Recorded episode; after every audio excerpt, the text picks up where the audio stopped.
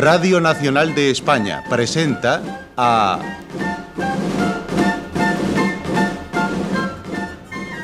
José María Rodero en...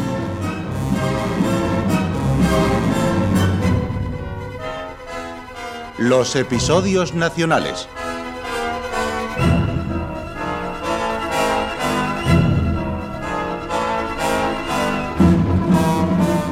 de Benito Pérez Galdós, en adaptación de Carlos Muñiz.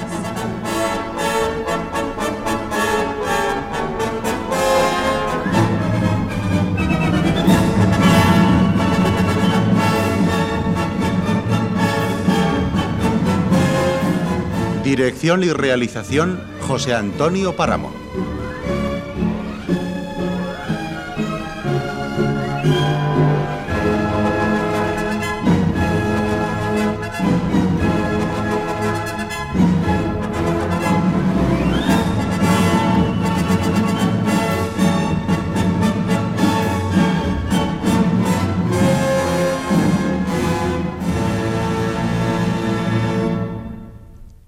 Hoy presentamos Cádiz, tercera parte.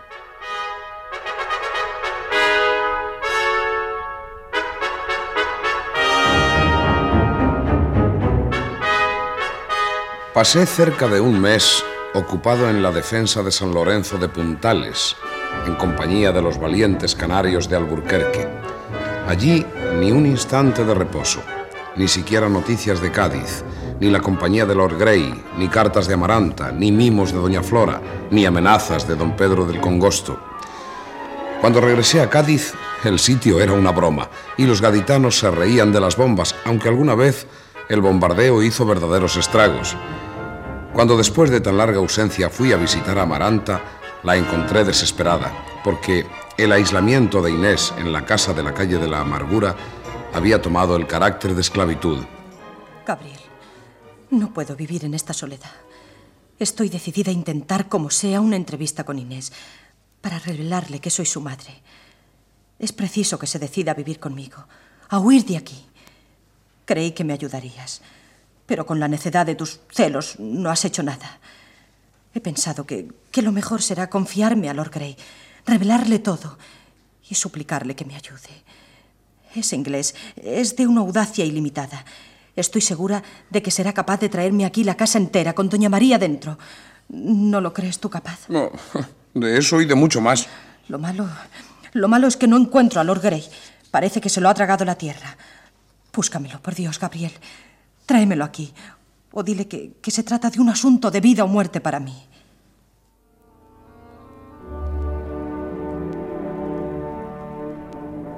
Efectivamente, nadie sabía el paradero del noble inglés, aunque se suponía que estuviese en Cádiz. Había tomado parte en la expedición que fue al condado de Niebla con objeto de hostilizar a los franceses por su ala derecha, y que, si menos célebre, no fue menos lastimosa que la de Chiclana, con su célebre batalla del Cerro de la Cabeza del Puerco. A don Pedro del Congosto lo descalabraron en los más recios de un combate que trabaron los nuestros cerca de San Juan del Puerto, y con sus cruzados de rojo y amarillo hubo gran risa en el campamento francés. Trajéronle todo molido y quebrantado a Cádiz, donde decía que por haber perdido una herradura a su caballo no se ganó la batalla, porque cuando el maldito Jaco tropezó, ya empezaban a huir como bandadas de conejos los batallones franceses. Lord Grey también fue al condado y se contaban maravillas de él, pero a su regreso ya no se le volvió a ver por ningún lugar público. Como decía, me dirigí a casa de Lord Grey.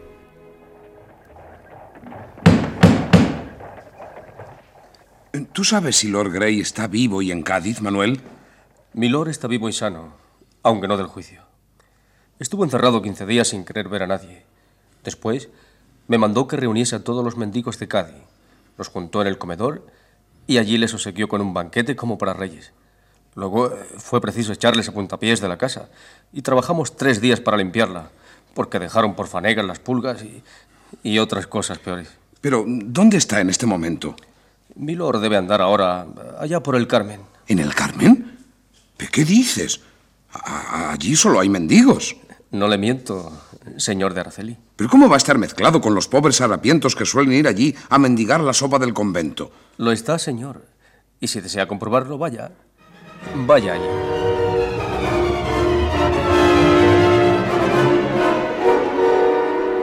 Me dirigí hacia el Carmen Calzado. En línea recta se extendía la pequeña pared del convento y en su extremo, una puertecilla estrecha estaba completamente obstruida por un regular gentío que hormigueaba como gente menuda que se impacienta. Eran los pobres que esperaban la sopa boba. Como pueblo comercial de gran riqueza y cultura, Cádiz carecía de mendigos. Pero en aquellos tiempos de guerra, muchos pedigüeños que pululaban por los caminos de Andalucía se refugiaron en la improvisada corte, para que nada faltase y fuese Cádiz en tales días compendio de la nacionalidad española, puso allí sus reales hasta la hermandad de pan y piojos, que tanto ha figurado en nuestra historia social y tanto, tantísimo dado que hablar a propios y extraños.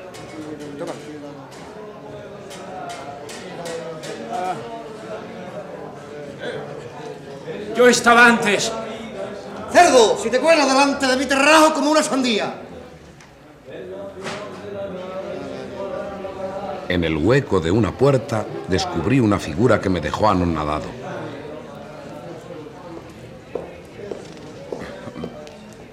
Milord, no sé si debo reírme o irritarme al ver a un hombre como usted con ese traje y llenando su escodilla en, en la puerta de un convento. El mundo es así. Un día arriba y otro abajo. El hombre debe recorrer toda la escala. Muchas veces paseando por estos sitios me detenía a contemplar con envidia a esta pobre gente.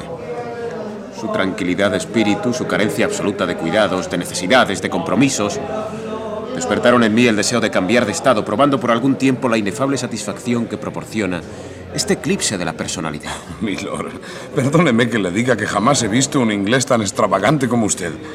Puede que esto parezca una aberración, pero realmente la aberración está en usted y en los que de este modo piensan. Amigo, aunque parezca contradictorio para ponerse encima de todo lo creado, lo mejor es bajar hasta aquí donde yo estoy. Esta gente que me rodea tiene las mismas pasiones que las de allá arriba, pero no disimula nada, lo cual es una gran ventaja. Pero, pero usted entre estos desgraciados, no me lo puedo creer. Y menos que encomie su triste estado. No parece sino que nosotros somos mejores que ellos. Ay, desde que hay en España filósofos y políticos charlatanes se ha declarado una guerra sin cuartel a estas pobres gentes. Niño querido, también esta tarde traigo buenas nuevas. Alégrate, picarón. Escupe otra moneda amarilla, otro rayito de sol, como el que ayer me diste en premio de mis desinteresados servicios. ¿Qué me cuentas, tía Lacrana, espejo de las busconas? Ay, no debes decirme esos feos vocablos. ¿Acaso en mi vida he hecho algo que tenga olor de alcahuetería? Aquí donde me ven yo, doña Eufrasia de Inestrosa y Membrilleja, soy muy principal. Y mi difunto fue empleado en la renta del noveno y el excusado. Vamos a lo que importa. ¿Fuiste allá, bruja? Mm, sí, por séptima vez. Y qué buena es mi doña María. Hemos brindado muchos paternoster a modo de copas de vino. Señora más enseñorada, no lo hay en todo Cádiz. En generosidad, no, que solo me da algunos ochavos y lo que sobra de la olla, bien poco sustanciosa ciertamente. Me ha comprado algunas crucecitas de los padres mendicantes y algunos huesecillos para hacer rosario. Hoy le llevé mi comercio y la noble señora hizo que le contara mi historia. Y como es tan conmovedora, la hizo llorar un tantico. Después me quedé sola con las tres niñas y allí, allí hice de las mías. En 40 años de piadoso ejercicio en esto de avivar inclinaciones y hacer el recado, ¿qué no habré aprendido? Acaba de una vez, Alacrana. ¿Qué recado me traes? ¿Qué recado? Tres días de santa conferencia he empleado mi niño para ablandar a la muchacha. Creo que está dispuesta a echarse fuera y huir contigo a donde quieras llevarla. Aquí tienes las llavecitas que he forjado por el monte de cera, con las que podrás entrar en casa y en el sagrado tabernáculo de su alcoba. ¿Pero no te ha dado recado escrito o de palabra? Me lo ha dado, sí, señor, sí, señor. en esta hoja de libro que aquí traigo. Especifica el día, hora y punto en que caerá en tus brazos. la Calla y dame. Paciencia, paciencia. Hoy me ha dicho doña María que tiene un dormir tan profundo como el de los muertos. Eso prueba una conciencia tranquila. Ay, Dios, Dios la bendiga. Y ahora si quieres el papelito, tendrás que darme esas monedas de oro que me prometiste. O vámonos de aquí o retuerzo el pescuezo a esa maldita bruja. Adiós, España. Adiós, soldados de Flandes, conquistadores de Europa y América. Cenizas animadas de una gente que tenía el fuego por alma y se ha quemado en su propio calor. Adiós, mendigos, aventureros devotos, que vestís con harapos el cuerpo y con púrpura y oro la fantasía. Vosotros habéis dado al mundo más poesía y más ideas que Inglaterra borrachos y piratas. Adiós, señor Bonipodio, Celestina, Garduña, Justina, Estebanillo, Lázaro. Adiós.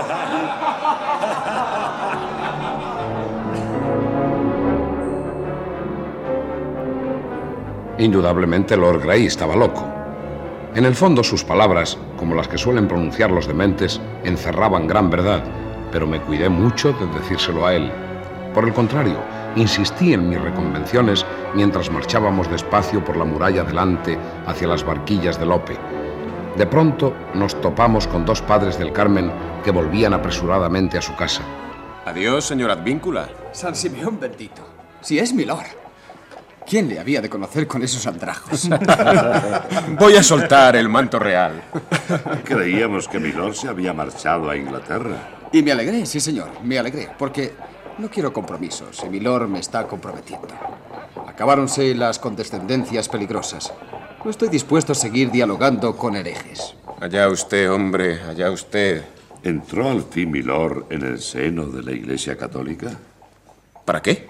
Ese traje indica que Milord se prepara a ello con dolorosas penitencias. Señor Advíncula, ¿sabe que mañana me marcho? ¿Sí? ¿A dónde? A Malta. Nada tengo que hacer en Cádiz ya. ¿De veras que ya no hay nada? Nada. Es una determinación acertada. Hágase usted católico y le prometo arreglarlo todo. Ya es tarde.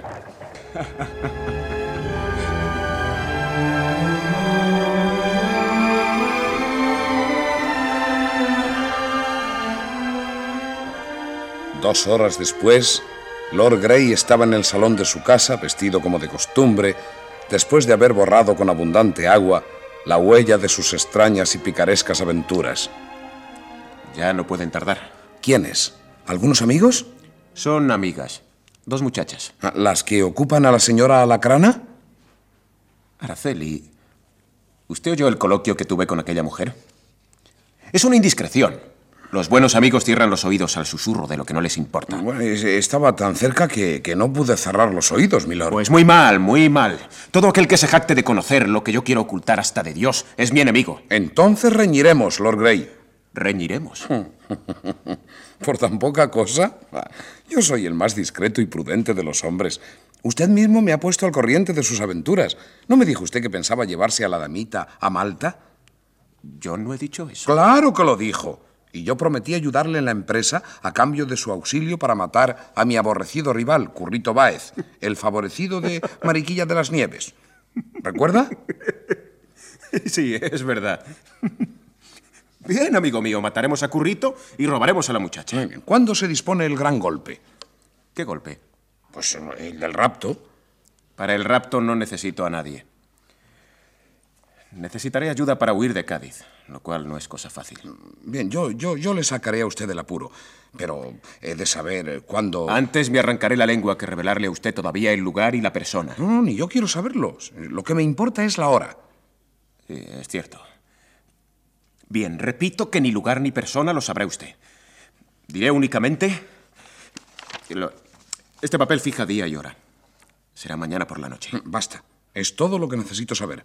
Mañana por la noche. Lo demás no se lo diré ni a mi sombra. Compréndalo. Temo traiciones y emboscadas. Desconfío hasta de mis mejores amigos. yo no quiero ser indiscreto. Y ahora pensemos en Currito Baez. Siento un deseo irresistible de matar a alguien. Ay, yo, yo, yo, yo también. ¿Cuándo le despachamos? Mañana por la noche se lo diré. ¿Quiere usted ejercitarse un poco en la esgrima? Nada más oportuno. Vengan los roletes. Espero adquirir de aquí a mañana tanta destreza como mi maestro.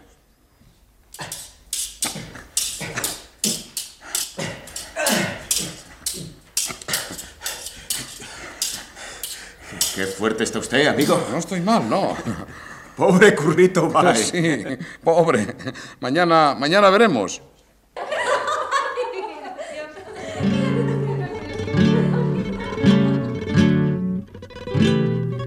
Entraron arrollándolo todo dos mozas de lo mejor de Andalucía. Eran María Encarnación la Churriana y Pepilla la Poenca, a quien nombraban así por ser sobrina del señor Poenco. Los cuatro tomamos asiento y no pasó después nada digno de mención. En la tarde del día siguiente, don Diego de Rumblar fue a despertarme a mi alojamiento, donde no habiendo podido dormir de noche, había pasado ya en sueños calenturientos parte del día. El sábado de esta semana tendrá lugar en casa dos acontecimientos.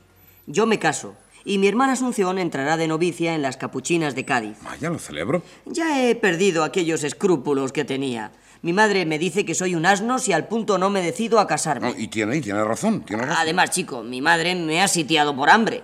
¿Por hambre? Exactamente. Asegura que nuestra fortuna está por los suelos a causa de la guerra y que si no me caso no sabe cómo podremos vivir.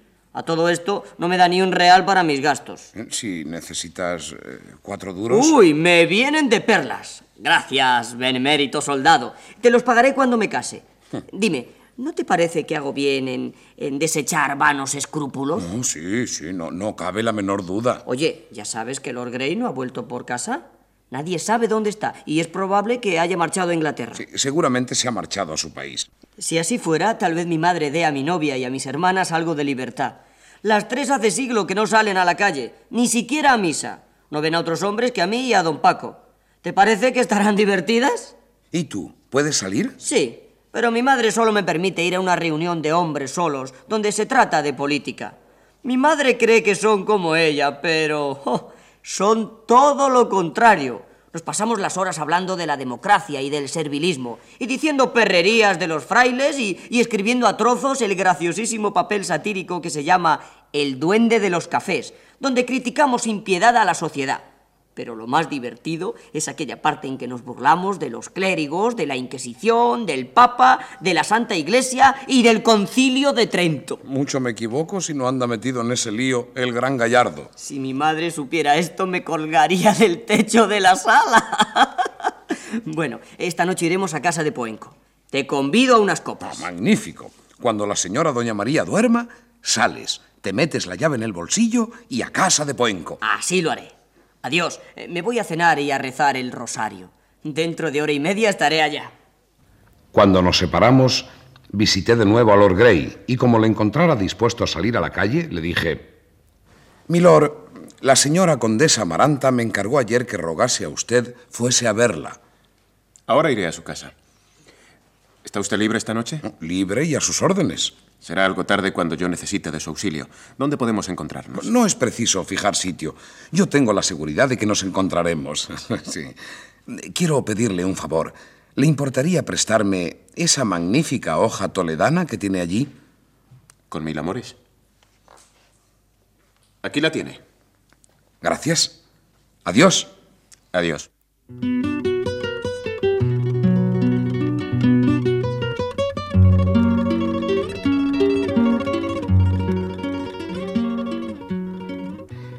Era de noche y corría al ventorrillo. Don Diego tardó mucho.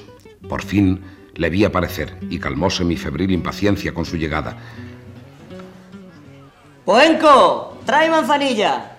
¿Hay algo de pescado para hacerse? eh? Querido Gabriel, hombre benévolo y caritativo, pongo en tu conocimiento que ahora, al pasar por la calle del burro, me dieron ganas de entrar en casa de Pepe Caifás. Y allí perdí los cuatro duros que me diste esta tarde. ¿Podrías darme otros cuatro? sí, hombre, sí, toma. Aquí tienes. Señor Poenco, ¿dónde está Pepilla? Ha ido a confesar. Estará haciendo penitencia. A confesar. Pero tu hija se confiesa. Oh, no la dejes acercarse a ningún fraile. Ya sabes que los frailes son unos animales viles y despreciables que viven en la ociosidad y holganza en una especie de café fonda donde se entregan a todo género de placeres. Qué bien has aprendido lo que te enseñan en esas reuniones. Tío Poenco, lo que se gaste hoy corre de mi cuenta. Venga, Jerez.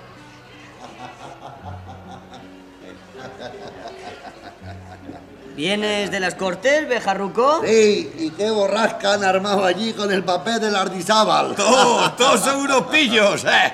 ¿Y qué gomitaeras tenía aquel diputado alto, berrendo, credencioso? ¡Ay, qué cosa les dijo! Cuando le dio aquel súpito engrimpolándose todo. ¿Pero qué entiendes tú de eso, lombrijo? Si lo que dijo fue que el pueblo... En las orejas tengo el boquible, bejarruco. Fue lo de la mococracia. Apostada cuál es más bruto. Se dice la democracia y no la mococracia. ¿Eh? ¿Y, ¿Y, eso qué? Es aquella forma de gobierno en que el pueblo, en uso de su soberanía, se rige por sí mismo, siendo todos los ciudadanos iguales ante la ley. Eh, justo y cabal. Pero qué bien parlas, este Angelito. Si en mi poder estuviera, mañana sería diputado. Algún día me votaréis, amigos. ¡Viva el pueblo soberano! ¡Viva las cortes! Vamos, que vengan las muchachas. Ojo, de las traes que hacemos. ¡Te hacemos diputado! Es eso, ministro. ¡Viva la libertad de la imprenta y el ministro, señor Poenco!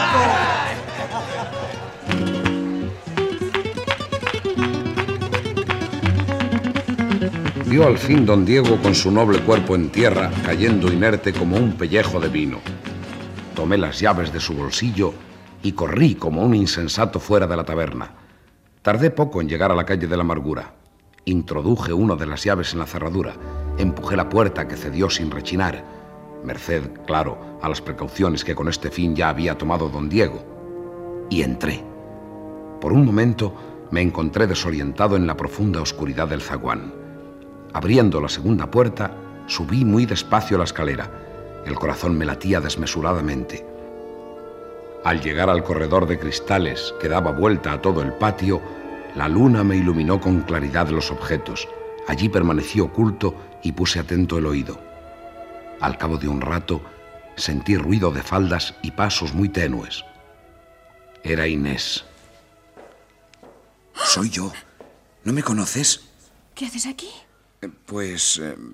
Parece que te ha enviado Dios en mi ayuda. Acompáñame, tengo que salir a la calle. ¿A la calle? Sí. Tengo que traerla aunque sea arrastrando. Oh, Gabriel, Gabriel, estoy tan angustiada que no sé cómo contarte lo que pasa. Vamos, acompáñame. Esta casa está deshonrada. Si mañana despierta doña María y no la encuentra aquí, hoy vamos deprisa. Pero, pero ¿quién? Asunción, vamos. ¿Pero a dónde vamos? A casa de Lord Grey. ¿Lord Grey? ¿Por qué? Lord Grey entró esta noche en casa. Asunción le esperaba. Aunque traté de disuadirla, se fue con él.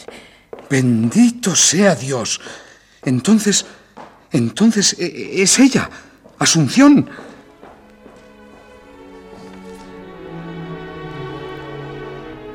Llegamos por fin a casa de Lord Grey. Toqué fuertemente a la puerta y un criado soñoliento y malhumorado bajó a abrirnos. El señor no está. Sí, sí está. Sí está. Me consta que está. Le digo que el señor no está. No ha venido esta noche. ¿Qué, qué hacemos, Inés? Llévame otra vez a casa. Dios mío, esto ha sido una locura. Ay, Inés, ¿sabes? ¿Sabes que yo creí que, que quien amaba a Lord Grey eras tú? Todos, incluso Amaranta, creían lo mismo. Ya lo sé. He procurado que cayeran sobre mí las culpas para evitar disgustos a Asunción con su madre. Mi única satisfacción era ver rabiar a don Diego diciendo que no se casaría conmigo nunca. Ay, llévame a mi casa. ¿De verdad quieres volver a, a esa horrible prisión? No hay más remedio. Llévame allí.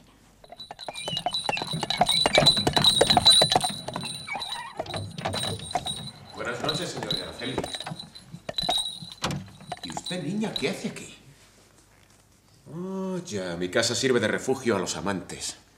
Sois más afortunados que yo. No, Lord Grey, hemos venido a esta casa con móvil muy distinto del que usted supone. ¿Dónde está Asunción? No se la puede llevar usted de Cádiz. Asunción es una niña demasiado formalita. Mucho lloro, mucho hipo, mucho suspiro. Mala suerte. Perdone usted, estoy nervioso. Como le decía, Asunción... ¿Dónde está? Supongo que estará ya de vuelta a su casa rezando el confiteor con las manecitas cruzadas delante del altarejo. Miente usted. ¿Dónde la esconde? Palabra que no miento. Al quedar sola conmigo se asustó, lloró, rabió, quiso matarse, escandalizó la casa de aquella ilustre doña Mónica donde la llevé. Jamás me ha pasado nada igual. Salgamos al instante de aquí. No, si es cierto que la infeliz ha vuelto a casa, pronto lo sabremos. Milord, ¿me presta usted su coche? Con mil amores. Gracias. Vamos, Inés. A casa de la señora de Cisniega, en la calle de la Verónica.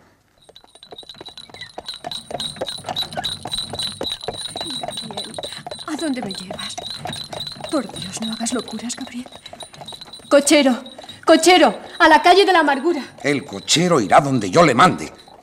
Ahora mando yo, Inés. Obedece y calla. ¿No recuerdas que en todos los instantes supremos de tu vida has necesitado de mi ayuda?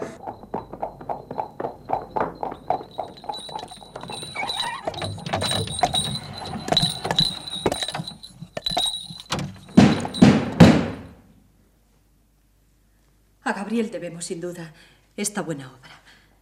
Inés, qué alegría de tenerte en casa. Prima, qué ganas tenía de verte. Gabriel, ¿cuándo sale la expedición? Yo pediré permiso para marchar en ella y nos llevaremos a Inés. ¿Huir? Oh, no. Yo aparecería a los ojos de todos como una criatura sin pudor que deshonra y envilece a su familia. No puedo hacerlo. Volveré a casa de Doña María. No, no volverás, Inés. ¿Qué dices? También parece que tú has perdido el juicio como Lord Grey. No, Inés, ni mucho menos. Gabriel es una de las personas más sensatas que he conocido.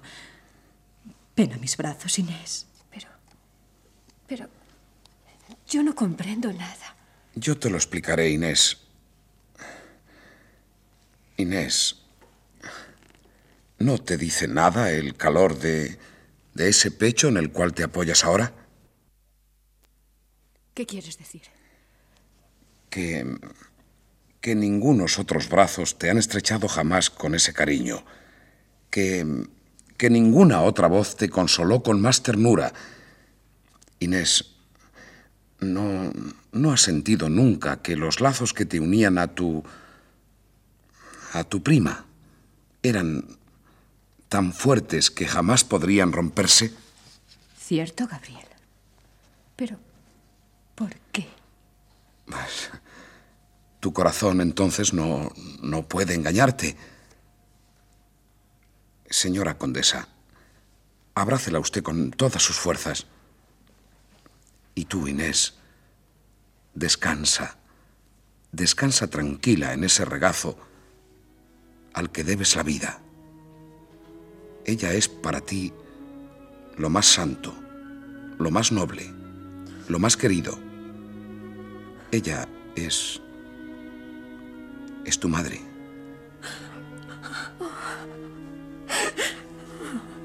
Hija mía, por fin puedo llamarte así. Y para siempre.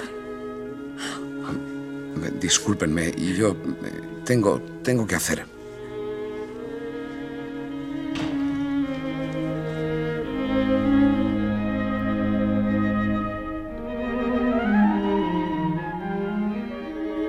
Mientras madre e hija espaciaban a sus anchas y a solas los sentimientos y ternezas de su corazón, yo me encontraba seis horas después de la escena anterior y ya muy entrado el día, frente a frente de mi señora doña Flora.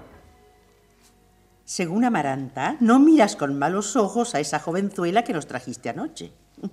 Bonita formalidad es la tuya. ¿Y qué dirán de un chiquillo que, en vez de inclinarse a buscar apoyo en la compañía de personas mayores, se enloquece con las niñas de su misma edad? Ay, vuelve en ti, hombre. Oye la voz de la razón. Vuelvo, bueno. Vuelvo, oigo y penetro, señora doña Flora. Estoy arrepentido de mi locura. Me, tentó el demonio.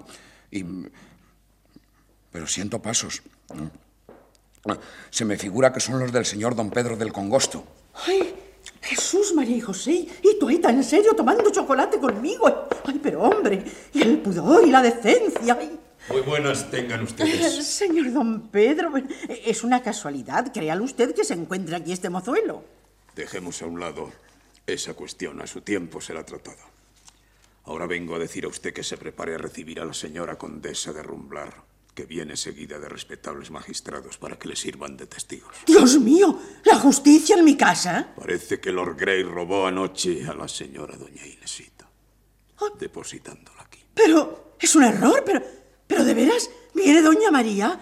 ¡Ay, qué situación! Condesa Amaranta, venimos en busca de una doncella puesta a mi cuidado, la cual ha sido robada esta noche de mi casa por un hombre que se supone sea Lord Grey. Aquí está, sí señora. Es Inés. Si estaba puesta al cuidado de personas extrañas, yo la reclamo, porque es mi hija. Señora, ciertas supercherías no producen efecto ante la declaración categórica de la ley. La ley no la reconoce a usted por madre de esa joven. Pues yo me reconozco y lo declaro aquí, delante de los que me escuchan para que conste con arreglo a derecho. Mi hija no saldrá de esta casa, porque a ella ha venido espontáneamente y por su propia voluntad, con deliberado propósito de vivir a mi lado, como hija. Así es, doña María. Verdaderamente, señora condesa, voy creyendo que tiene usted razón en llamarla su hija. Árbol y fruto con iguales propiedades se distinguen.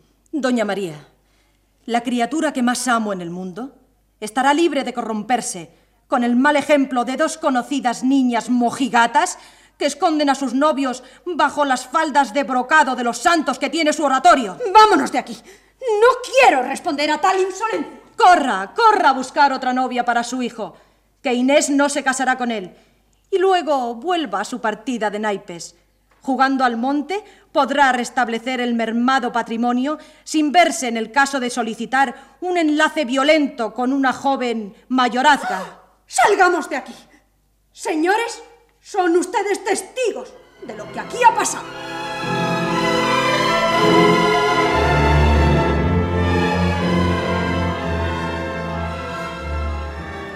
Sin esperar a más, resueltamente y bramando de ira, Salió de la sala y de la casa doña María, condesa de Rumblar, seguida de los mismos que la habían acompañado, a cuya cola iba don Paco. Durante largo rato reinó profundo silencio en la sala. Nos sacó de nuestra perplejidad una visita que nadie esperaba y que causó general asombro. Era Lord Grey. El mal hora viene, mi lord. Acaba de salir de aquí doña María, cuyo enojo por las picardías de usted es tan fuerte como justo.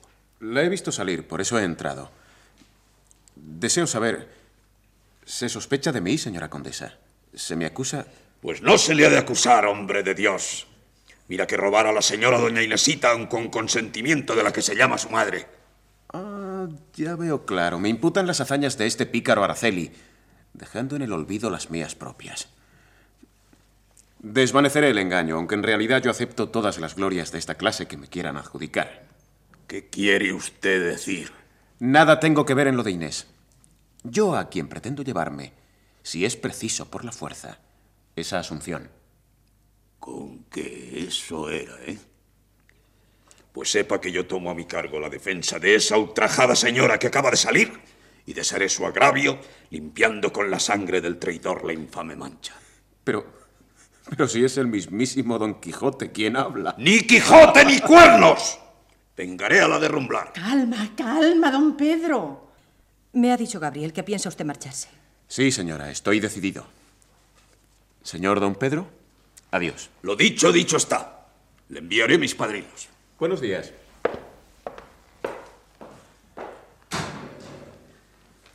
Gabriel, temo haberme dejado arrastrar demasiado lejos por la ira que me produjo la presencia de aquella mujer. Si ahora trata de vengarse y acude a la ley, no creo que ella me sea favorable. Yo no tomé precaución alguna cuando se verificó el reconocimiento de Inés. Venceremos esas y otras dificultades, señora. ¿Crees que se avendrían a no privarme de Inés si, si cediera en mis derechos de mayorazga? ¿Quiere usted que, que se lo proponga a la señora doña María? No sé si me recibirá, pero intentaré hablarle. Es una buena idea. Hazlo, Gabriel.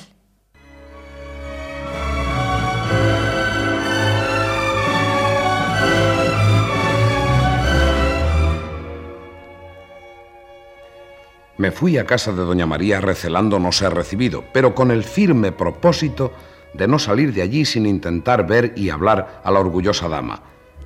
No debía ocuparme de nada referente a esa casa, donde ayer por desgracia estuve.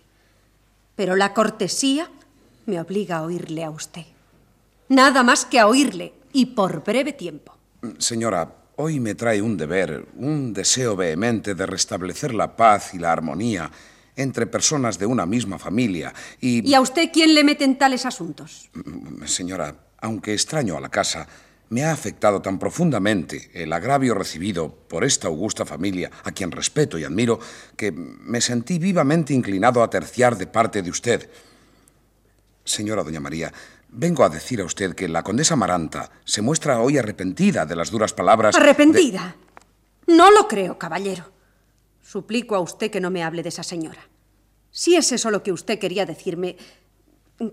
La justicia está ya encargada de esto y, y, de devolver a Inés al jefe de la familia. Madre, ¿me permite usted una palabra? Hija mía, ¿qué entiendes tú de eso? Yo, yo pienso que, que, Inés es inocente. He aquí, señor don Gabriel, lo que es la limpieza de corazón. Hija mía, bendita sea tu ignorancia. Inés es inocente. Lord Grey no puede haberle sacado de esta casa porque Lord Grey no la quiere. ¿Y qué sabes tú de eso, hija mía? Inés es inocente. Puedo jurarlo. Tengo que ver a Inés. ¿Verla? Mis hijas no estiman sin duda su dignidad. Tengo que verla. Sí, sí, sí, señora. Lord Grey no la ama ni puede amarla. El que lo ha dicho es un infame y merece arder en el infierno por toda la eternidad. Asunción, sosiégate. Por todos los santos, madre. Permítame ver a Inés. Quiero hacer una buena obra y volverle su honor. ¿Por qué ha de intervenir la justicia si yo confío en que la traeré a casa?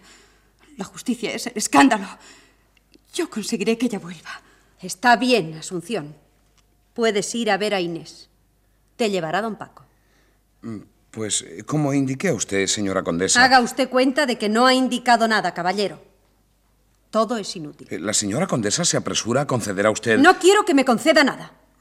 El jefe de la familia es la señora marquesa de Leiva, quien ya ha tomado las providencias necesarias para que todo vuelva a su lugar. Ruego a usted que se retire.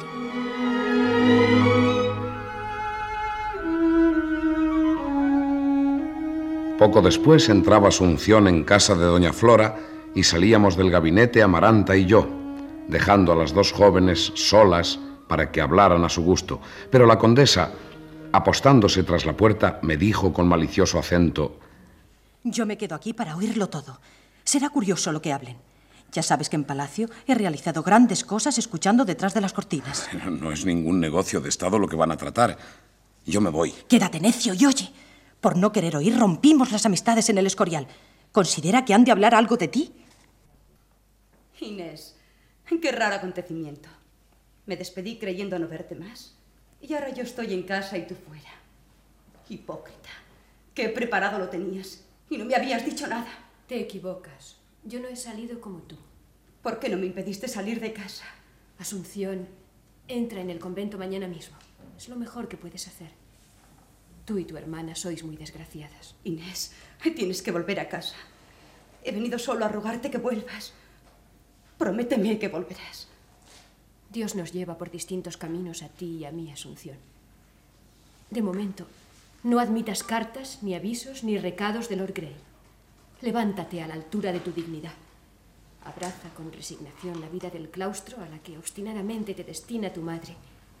Y dentro de algún tiempo te verás libre de ese gran peso. No, no puedo. La vida del claustro me aterra. ¿Y sabes por qué? Porque tengo la seguridad de que la soledad del convento me hará amarle todavía más. Señora, quisiera hablar un momento, Asunción. Sí, debes irte sin verle. Ya sé a qué viene usted. Sabe que Asunción ha entrado en mi casa. Por Dios, milord, márchese. No quiero nuevos disgustos con doña María. Dos palabras nada más. Me voy esta noche. ¿De veras? Pronto saldré de España para no volver.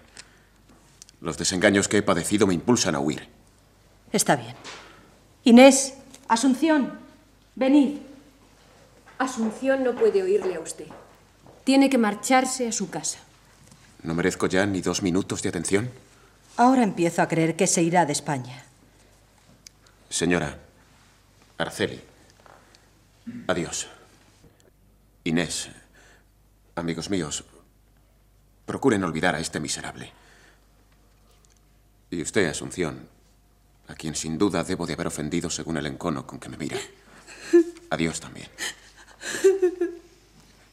He sido un insensato. Adiós. Vuelva usted a sus santidades. Remóntese a las celestiales alturas de donde este infame quiso hacerla descender.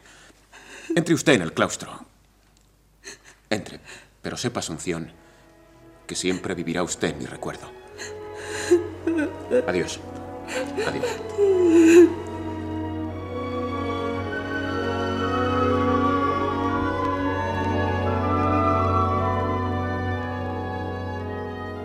Poco después, Asunción, acompañada de su ayo, salió a la calle y la santa imagen, entrando en la casa materna, volvió a su altar.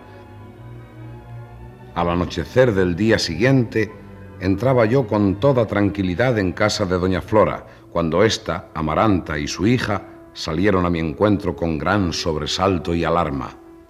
¿No sabes lo que ocurre? El bribón de Lord Grey ha cargado con la santa. Asunción desapareció anoche de su casa. Por lo visto se la llevó por la fuerza. Don Paco apareció atado al barandal de la escalera. A sus gritos se despertó doña María, pero cuando salieron ya se habían marchado. Esta mañana, Presentación, hostigada por su madre, hizo confesión de los amores de su hermana. Asunción debió resistir, pero... ¿Resistir? ¡Uy, qué disparate! ¿Resistirse a un lindo mozo como Lord Grey? La niña se marcharía con él porque le dio la gana. Doña María estará satisfecha de la formalidad de sus niñas. Ahora repetirá su muletilla. Yo educo a mis hijas como me educaron a mí. ¿Pero se ha marchado Lord Grey con ella? Un capitán de navío me ha dicho que mi lord ha fletado el bergantín inglés de Eucalión que parte mañana. Hay que impedirlo. Sí, hay que impedirlo. Eso, eso es cuenta de Doña María. Es preciso. Iré yo misma para avisar lo que se propone Lord Grey. Calma, hija. Gabriel irá, ¿verdad?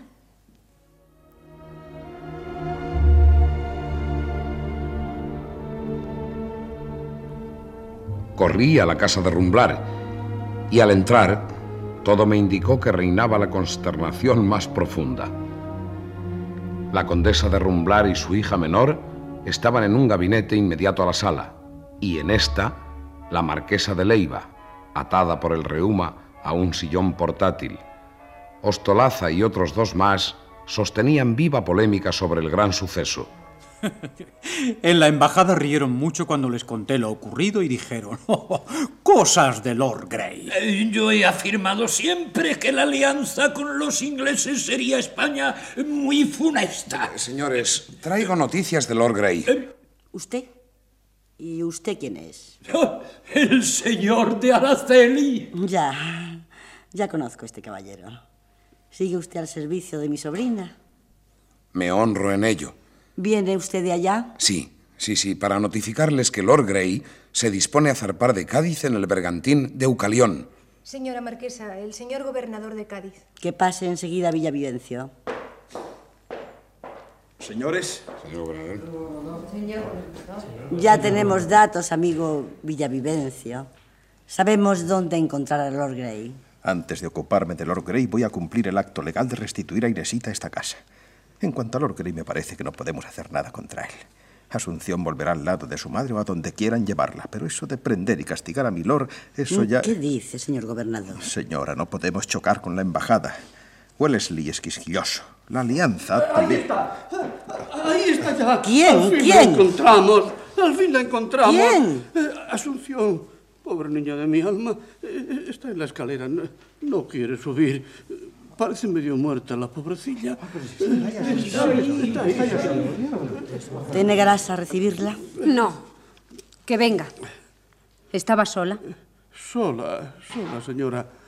¿Y en qué lamentable estado? Sus vestidos están rotos y en su cabecita tiene varias heridas. María, recibe a tu hija. Y ya que acabó para el mundo, que no acabe para ti. Señor don Francisco, traiga usted a Asunción. Sí, sí, sí, señora. ¡Mátenme! ¡Que me maten! No quiero que mi madre me vea, no quiero. No quiero. Mátenme de una vez. No quiero vivir. He dicho que la traigan. No, no, no quiero verla. No es mi hija. Mi hija ha muerto. Señora, señora, ¿qué ha hecho? Salir a dar un paseo, ¿verdad, niña mía? Mi madre no me perdona. Que me maten de una vez. Quiero morirme. Sosiégate, hija mía, sosiégate. Grande es tu culpa, pero no serás abandonada a tu dolor. Anda, levántate. ¿Dónde está Lord Grey? No lo sé. ¿Vino a buscarte con tu consentimiento? Sí. Lord Grey me juró que al día siguiente abrazaría el catolicismo. ¿Y que se casaría contigo? Sí. Lo de siempre. Historia vieja como el mundo. ¿Qué ocurrió entonces? Esta mañana, Lord Grey salió dejándome sola en casa. Entraron luego unas mujerzuelas. ¡Oh, ¡Qué horrible gente! Disputaban sobre cuál de ellas era más amada por él. Yo. Yo entonces comprendí el abismo en que había caído. Y... Lord Grey volvió. Estaba taciturno, sombrío. Luego dijo que no podía hacerse católico y, y que se alegraba de que yo entrase en el convento para robarme.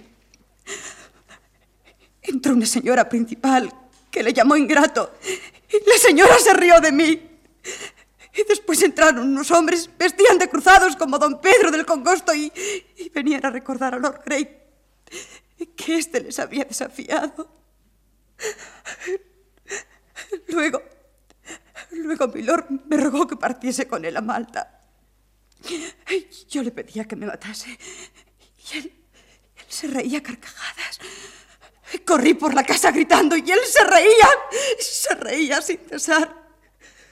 Por fin, logré salir a la calle. Libre al fin. Recorrí varias calles. Me perdí.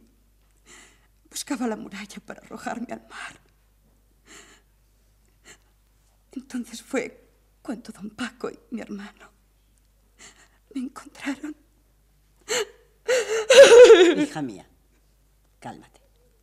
Retírate a descansar. Llevadla a su cuarto. Señoras, este relato me ha partido el alma. Debo retirarme. Señora, yo también lo lamento. Doña María, yo vengaré su honor. Esta noche, a las once, en la caleta. Gracias a Dios. Gracias a Dios que todavía quedan caballeros. Lord Grey morirá. Adiós. María, no esperes de don Pedro más que ridiculeces. ¡Eh, Gabriel! ¿Sabes que me traen otra vez a casa la buena alhaja de doña Inesita? ¿Quién? ¿Quién la trae? El gobernador te anda buscando. Dice que eres cómplice de Lord Grey y el verdadero culpable de todo. Tiene razón. Yo fui quien sacó a Inés de la casa. ¿Tú? Claro. No me acordaba de que eres servidor de mi famosa parienta, la condesa. Y si la traen, la volveré a sacar. Vamos, estás de broma. ¿Has visto a Lord Grey? Le han visto paseando por la muralla. Maldito inglés.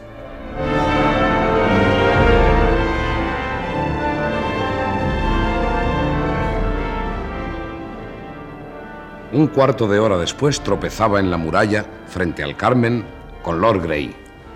Señor de Araceli. Gracias a Dios que viene alguien a hacerme compañía. Acabo de dejar a Asunción. ¿Cómo está? ¿La ha visto? Le pedí que se fuera conmigo a Malta y no quiso. Está avergonzada. Pobrecita mía. Yo buscaba algo extraordinario y solo encontré una mujer. Una mujer como otra cualquiera. Como la de ayer. Como la de anteayer. En resumen, usted sacó a Asunción de su casa jurándole que abrazaría el catolicismo y que se casaría con ella. Cierto. Milord, quiero pensar que debajo de ese humor melancólico Guarda usted sin duda un profundo sentido y un corazón de legítimo oro, no de vil metal sobredorado, como sus acciones. ¿Qué quiere usted decir? Que una persona honrada como usted sabrá reparar la más reciente y grave de sus faltas. Araceli, ¿acaso es usted hermano, esposo o cortejo de la persona ofendida? Como si lo fuera. ¿Por qué se mete donde no le llaman? Tal vez porque veo en usted una peligrosa, aunque gallarda bestia, a quien es preciso perseguir y castigar. Araceli quiere que le mate. Estoy dispuesto a darle a usted ese gusto. ¿Cuándo? Ahora mismo. Antes precisa recibir las últimas lecciones de esgrima. Gracias. Sé lo bastante. Estoy dispuesto. Tendremos que demorarlo. Ahora son las diez y media. Mis amigos me esperan. ¿En la caleta? Sí. Creí que no había en Cádiz más Quijote que don Pedro del Congosto. Oh, España. Delicioso país.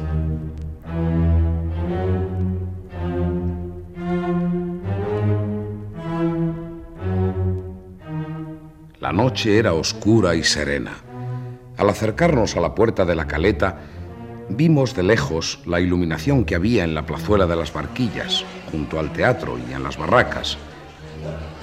Inmensa multitud se apiñaba en aquellos improvisados sitios de recreo y se oían los gritos y vivas con que se celebraba el gran suceso de la albuera. ¿Se han traído los garrotes? Sí, son vergajos de cuero para que pueda ser vapuleado sin recibir golpes mortales. Todo está listo. El figurón vestido de todas las armas a la antigua, que ha de representar en lugar a Lord Grey, aguarda en aquella casa. Pero, pero don Pedro del Congosto no aparece. Todo ha de hacerse como lo he dispuesto. Quiero despedirme de Cádiz con un buen bromazo. Lástima que esto no pueda hacerse en el escenario de un teatro. Señores, se acerca la hora. ¿Baja usted, Araceli? Voy al instante. Dos grandes grupos se formaron en la playa y los de uno y otro bando, salvo unos pocos cruzados, estaban en el ajo. Entre los de Lord Grey había un figurón armado de pies a cabeza que era el destinado a doble del inglés. Haz lo posible por imitar mis modales y mi voz. Descuide, mi loro. Cruzáronse los terribles aceros. Los presentes aguantaban la risa con gran trabajo, porque aquello era una especie de baile en el que se veía a don Pedro saltando de aquí para allá. Por fin, después de repetidas vueltas y revueltas, el doble de Lord Grey cayó en tierra. ¡Muerto soy! ¡Viva el gran don Pedro del Congosto, el más valiente caballero de España! ¡Viva el invencible don Pedro del Congosto que ha matado a Lord Grey! ¡Canalla! Si le maté a él, haré lo mismo con vosotros, gentuza desvergonzada. Y apaleado, pinchado, empujado, arrastrado, fue conducido hacia la puerta como en grotesco triunfo, hasta que, condolidos de tanta crueldad, le cargaron a cuestas, llevándole procesionalmente a la ciudad. Acabemos de una vez. Tengo que arreglar mi viaje. Cuando guste. Estoy dispuesto a batirme con usted. ¿Otra broma? No, no, no. No se trata de una broma. Dense explicaciones y se evitará un lance desagradable. Araceli es quien tiene que darlas, no yo. A Lord Grey corresponde justificar su vil conducta. En guardia. Me despido de Cádiz matando a un amigo. En guardia. ¡Alto! Alguien viene. Un bulto negro. Maldito sea el curioso. Parece una mujer. No, no. Yo creo que es un hombre. Se ha detenido y nos observa. Adelante, que venga el mundo entero a observar. Adelante, sí, adelante. Acabemos de una vez.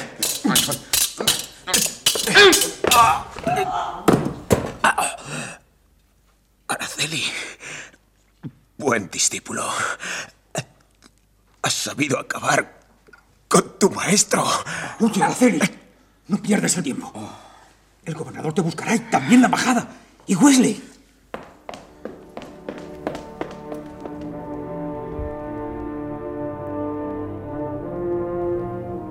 Comprendiendo lo arriesgado de mi situación, corrí hacia la muralla. Andaba hacia la puerta cuando me detuvo una persona.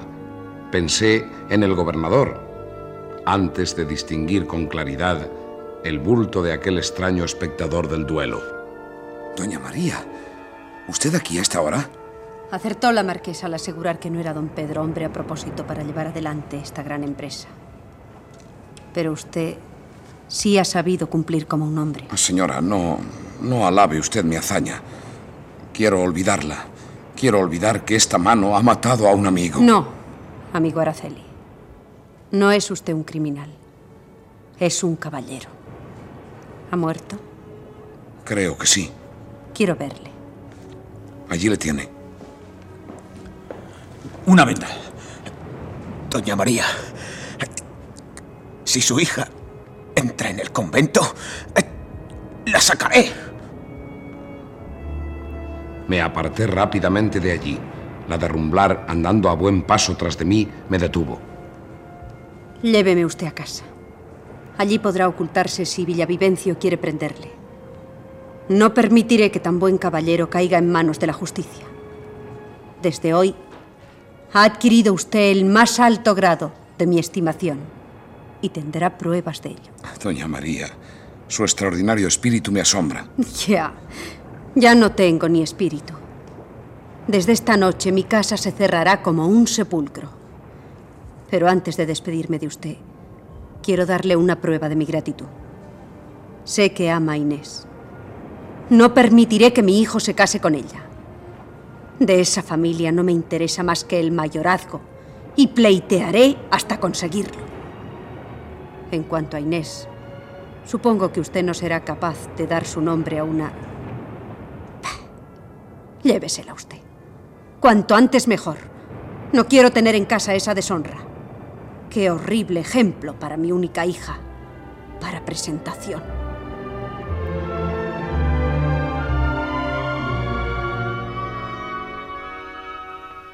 Llegamos a la casa donde con impaciencia y zozobra esperaba don Paco a su ama. Subimos en silencio y aguardé un momento en la sala donde unos minutos más tarde apareció doña María trayendo a Inés de la mano. Ahí la tiene usted. Puede llevársela. Huir de Cádiz. Divertirse con ella. Le aseguro a usted que vale poco. Después de saber por boca de su madre lo que sabemos, ni la marquesa de Leiva ni yo haremos nada por recobrarla. Vamos, Inés, vámonos de aquí. Huyamos para siempre de esta casa y de Cádiz. ¿Van ustedes a Malta? Me puedo.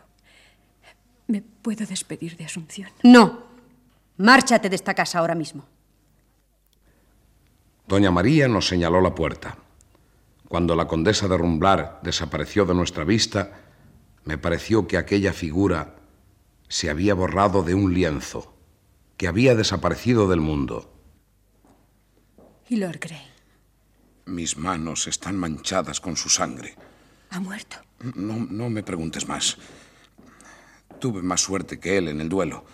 Mañana dirán que si el honor, que si esto y que si lo otro, y me pondrán por las nubes. Pobre de mí. El desgraciado cayó bañado en sangre. Me acerqué a él. Me miraba y parecía decirme, ¿crees que he muerto? Ilusión. Yo no me muero. Yo no puedo morir. Soy inmortal. De modo que no ha muerto. Huyamos. No te detengas. Dios mío. Esa... Esa figura que ha pasado delante de nosotros no es la de Lord Grey. Huyamos, sí. Quizá te persigan. Mi madre y yo te esconderemos. Y huiremos contigo.